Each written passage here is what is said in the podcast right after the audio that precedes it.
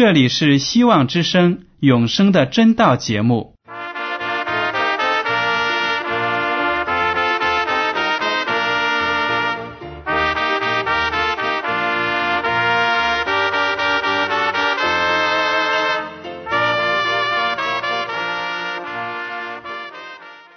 亲爱的听众朋友们，你们好，我是艾德，很高兴今天能和你们在永生的真道这个栏目中见面。耶稣说：“听上帝的话语，并且遵守的人是最有福气的。”所以，艾德现在能够通过电波和你们分享上帝的教导，感到十分快乐。我也希望众位弟兄姐妹。还有那些正在寻求真道的朋友们，也能够珍惜这段时光。大家不妨在手边准备好纸和笔，将今天讲到的要点和经文章节做些记录，以便过后自己再亲自查考圣经。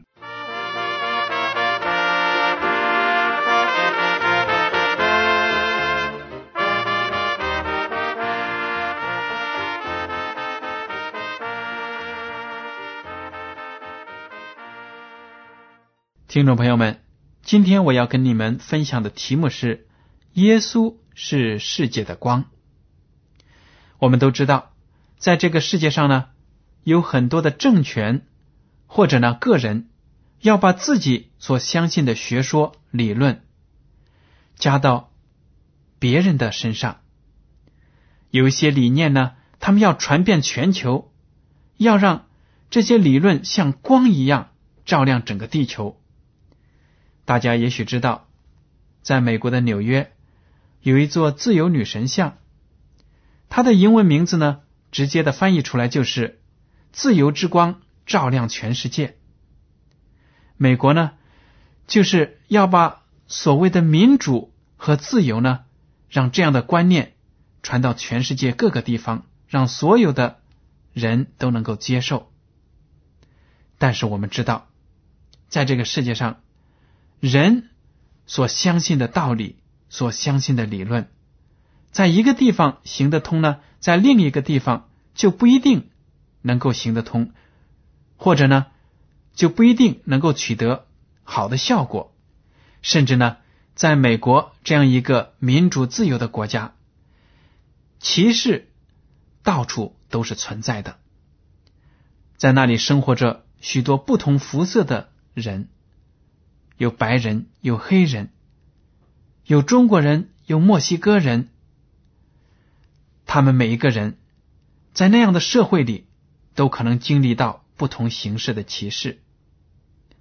在我们内地呢，有的时候城里的人会歧视乡下的人，有钱的人呢歧视那些穷人，当地的人呢会歧视那些外来的，强壮的人呢歧视那些软弱的。胆大的则歧视胆小的。这个世界上呢，歧视这个问题呢是根本消除不了的。只要这个世界上有一天存在罪，那么歧视还有其他的一些社会问题、道德问题就会多存在一天。以色列人把自己看成是上帝的选民，觉得呢自己比其他的民族都高明。上帝拣选他们是有一项光荣的使命在等着他们去做。这样使命是什么呢？对了，就是要把上帝天国的道理传给其他没能认识上帝的民族。但是以色列人却自高自大，认为自己是上帝所拣选的、所赐福的，就把自己呢与周围的世界给隔离了。好了，首先呢，我们来看一下旧约的两处经文，使大家知道呢，以色列民族确实是上帝分别为圣的拣选出来的，上帝对他们有美好的期望。第一处经文呢，是在立位记二十章第二十六节：“你们要归我为圣，因为我耶和华是圣的，并叫你们与万民有分别。”使你们做我的民。第二处是在《生命记》二十六章十七到十九节，你今日认耶和华为你的上帝，应许遵行他的道，谨守他的律例、诫命、典章，听从他的话。耶和华今日照他所应许你的，也认你为他的子民，使你谨守他的一切诫命，又使你得称赞、美名、尊荣，超乎他所造的万民之上，并照他所应许的，使你归耶和华你上帝为圣洁的民。上帝呢，在这里就拣选了以色列民，告诉他呢，你们和其他的民族是有分别的。大家不要以为以色列民族是在自己的行为上优良，所以才得到了上帝的拣选，不是的。上帝要爱谁，就会爱谁。上帝拣选以色列民，完全是出于自己的恩典。以色列民也是人。跟其他的民族一样，也有很多的软弱，很多的错误。但是上帝呢，拣选他们，要改造他们，要让他们活出一个上帝的民族的样子，把圣洁的上帝呢展现给其他的世人。所以大家也应该知道，我们做基督徒的，并不是因为我们比别人了不起，或者比别人伟大，比别人清高。所以，上帝才爱我们，上帝才拣选我们，不是的。你和我都知道，我们在接受耶稣基督之前，都是有罪的人，都犯有各种各样的错误罪行。但是，上帝接纳了我们，饶恕了我们的罪行，我们呢就成为上帝分别为圣的人。上帝呢告诫以色列民说。你要听从我的律例、诫命、典章，而且呢，你们要成为圣洁的民。这同样对我们基督徒来说呢，也是一样的要求。我们要做上帝圣洁的民。在上帝的赐福之下，犹太人呢，确实在肉体上、在属灵的生命上呢，都有很大的福气。他们就自高自大了。因为这些福气呢，就觉得自己与众不同，所以呢，他们就关起门来，不再与外族人打交道。为什么呢？因为他们怕外邦人玷污他们。虽然这样的忧虑是正常的，也是应该的。当我们在生活当中跟其他的有恶行的人打交道的时候，向他们做见证的时候呢，我们也小心，也必须要小心呢，就是防备被他们的罪行所污染，不要潜移默化的受了他们的影响，而失去了自己的信仰，失去了自己的原则。但是呢，我们不可以因为胆怯，不敢跟有罪的人打交道，就把自己呢封闭起来，隔离起来。犹太民族这样做了，结果呢，他们就失败了。从哪一点可以看得出犹太人跟其他的民族不愿意打交道呢？从《使徒行传》第十章二十七到二十八节这句经文呢，我们就能看到一点点的情况。我们读一下，彼得跳过一些字，就对他们说：“你们知道。”犹太人和别国的人亲近来往本是不合理的，但上帝已经指示我，无论什么人都不可看作俗而不洁净的。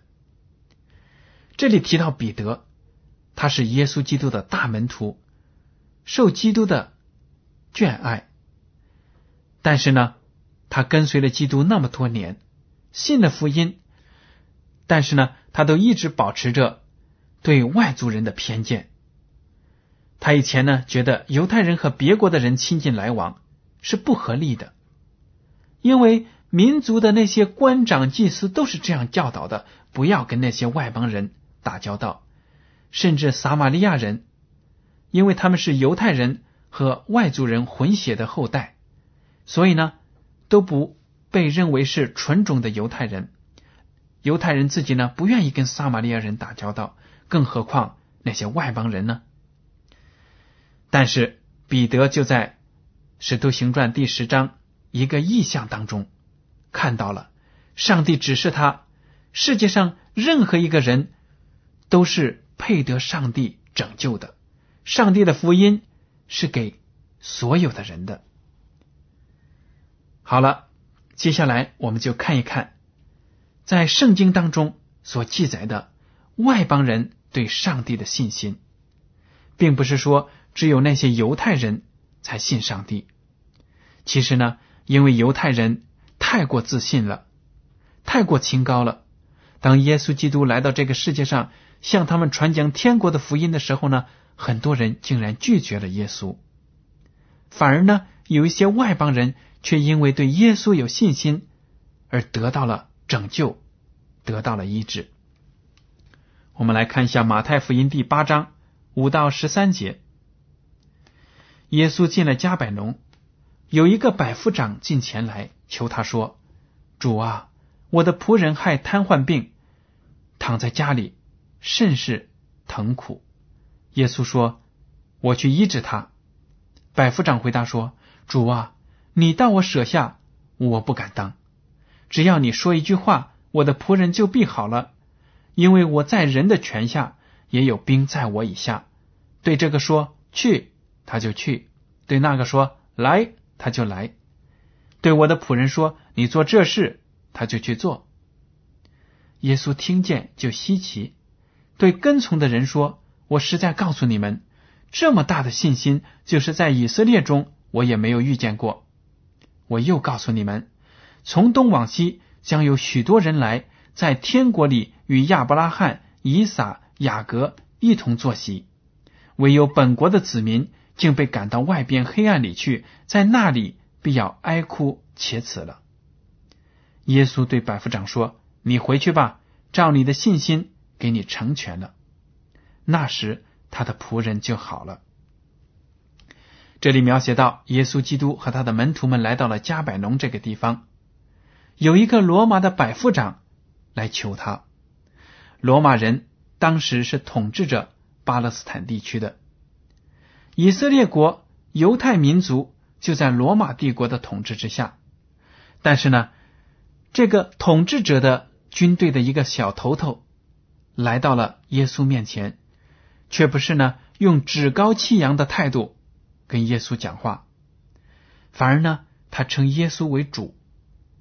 他说：“主啊，我的仆人害了瘫痪病，正在家里受苦，你救救他吧。”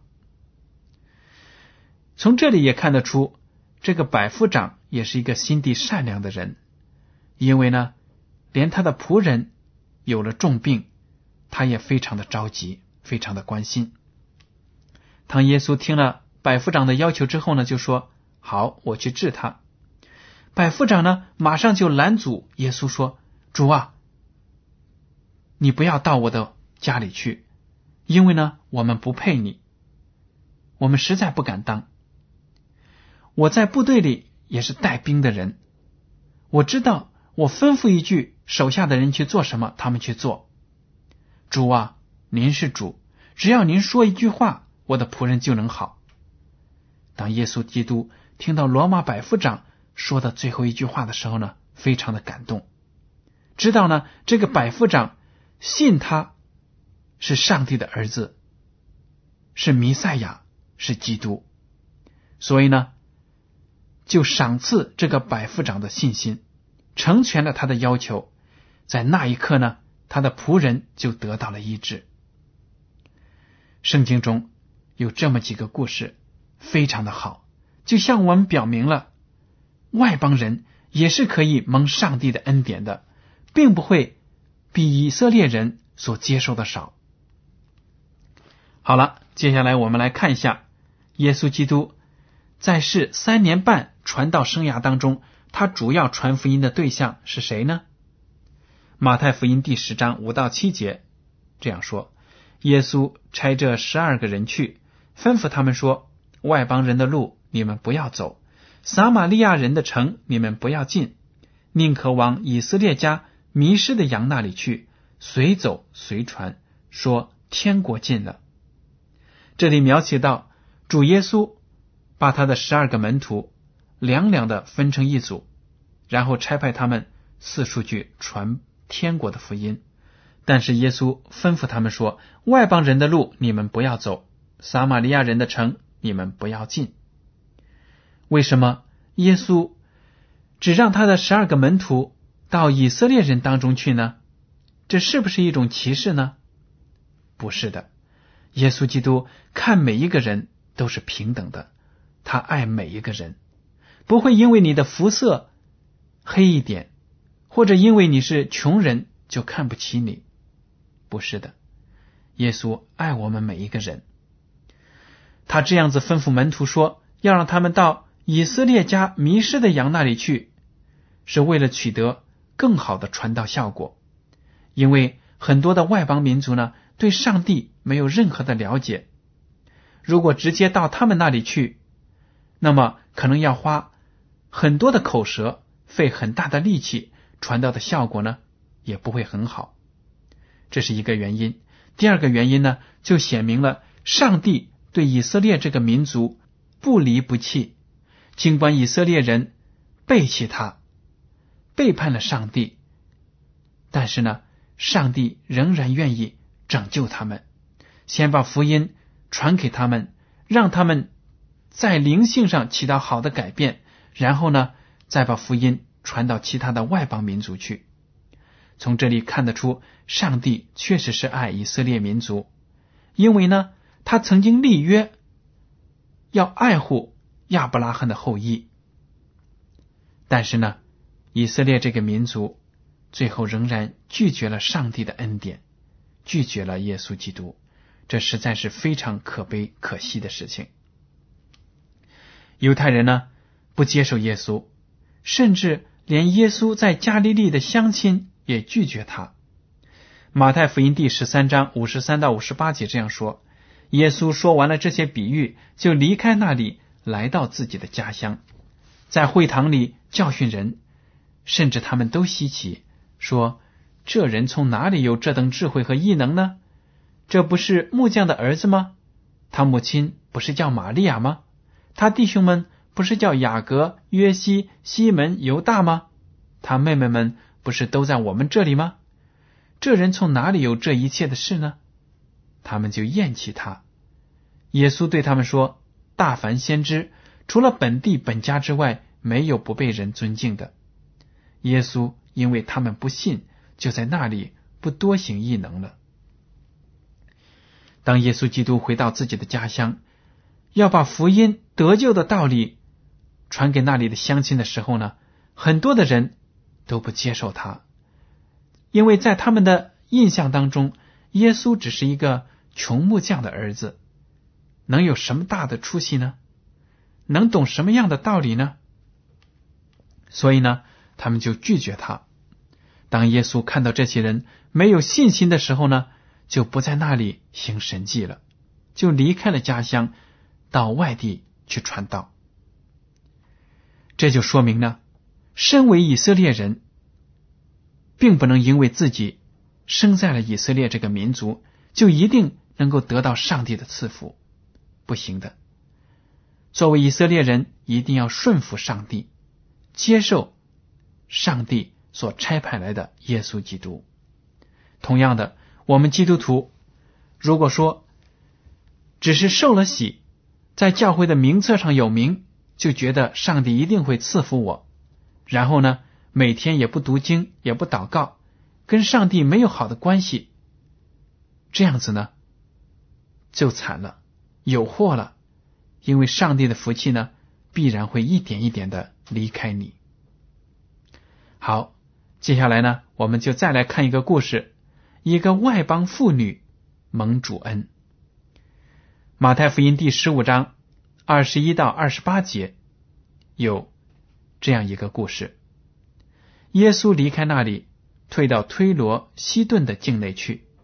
有一个迦南妇人从那地方出来，喊着说：“主啊，大卫的子孙，可怜我，我女儿被鬼附的甚苦。”耶稣却一言不答。门徒近前来求他说：“这妇人在我们后头喊叫，请打发他走吧。”耶稣说：“我奉差遣。”不过是到以色列家迷失的羊那里去。那妇人来拜他说：“主啊，帮助我。”他回答说：“不好拿儿女的饼丢给狗吃。”妇人说：“主啊，不错，但是狗也吃它主人桌子上掉下来的碎渣。”耶稣说：“妇人，你的信心是大的，照你所要的给你成全了吧。”从那时候，他女儿就好了。这个故事呢，就讲到了耶稣到了一个外邦人的地方，有一个迦南妇人。同样的故事呢，记载在马可福音第七章二十四到三十节，就讲到呢，这个妇人是希腊人，根本不是以色列人。他就跟在耶稣的后面说：“主啊，可怜可怜我吧，我的女儿被鬼附了，求你去治她。”但是耶稣却一言不答，而那些门徒呢，就被这个妇人的喊叫声搞得很心烦，说：“主啊，你想个法子把他打发走吧。”耶稣就说了：“我奉差遣，不过是到以色列家迷失的羊那里去。”那个妇人又说：“主啊，帮助我。”耶稣说：“不好拿儿女的饼丢给狗吃。”读到这里呢，有些听众朋友们会说：“咦，耶稣基督是不是在歧视这个外邦人呢？甚至呢，把他比喻成是一条狗，这真的是骂人的话吗？”其实呢，不是这样子的。当耶稣基督说这句话的时候呢，是让他的那些门徒听的，是讽刺他的那些门徒。我们前面读的经文呢，说到了彼得。很长时间都认为跟外邦人打交道是不合理的。耶稣的那些门徒们也是受这些思想的影响，他们觉得外邦人呢不洁净，不能够跟他们打交道。耶稣基督趁机呢就用他们的口吻说出这样一句话呢来讽刺他们。可以想象呢，他们听了后来又明白主耶稣的意思之后呢，心里该有多惭愧。耶稣就说了：“不好拿儿女的饼丢给狗吃。”这句话的另外一个含义呢，也是用来考验这个外邦的妇女。耶稣说：“按照犹太人那些的宣传，那些官长、祭司所说的话，外邦人都好像狗一样，根本都不算人，这是对人的一种侮辱。但是呢，这个妇人却对主耶稣。”非常的热爱，非常的有信心，他就说：“主啊，你就把我当成一条小狗吧，就是狗也会吃它主人桌子上掉下来的碎渣啊、零碎的食物啊。”因为他的信心，因为他爱女心切，所以呢，他宁愿谦卑的做一条小狗。他的信心感动了主耶稣，耶稣说：“妇人。”这个妇人呢，在当时并不是我们现在所说的“喂，女人”这样不礼貌的话。这个妇人呢，指的就是夫人，非常尊敬的说法。耶稣基督呢，就表现出他是对任何一个人都尊重的。他说：“夫人呢，你的信心是大的，照你所要的给你成全了吧。”就在他说完这句话的时候。这个妇人的女儿呢，就得了痊愈，那个鬼从她身上被赶了出来。这个故事真的是非常的好，这个妇人的信心也是非常的大。这个故事就告诉我们呢，任何一个人来到耶稣基督的面前，都要谦卑。我们宁可做一条小小的狗，像耶稣基督的宠物一样。在他的身旁得到他的眷顾，也不愿意趾高气扬的在撒旦的手中做人。所以呢，所有来到耶稣基督面前悔罪的人都要谦卑。好，接下来呢，我想给大家分享一下，让大家看到上帝在圣经中已经说了，耶稣是这世界上的光，他就是世界的真理。只有他的光才能够照遍全世界的每一个角落，拯救每一个人。在旧约的以赛亚书第四十二章一到七节有这样的话：看呐，我的仆人，我所扶持、所拣选、心里所喜悦的，我已将我的灵赐给他，他必将公理传给外邦。他不喧嚷，不扬声，也不使街上听见他的声音。压伤的芦苇，它不折断；将惨的灯火，它不吹灭。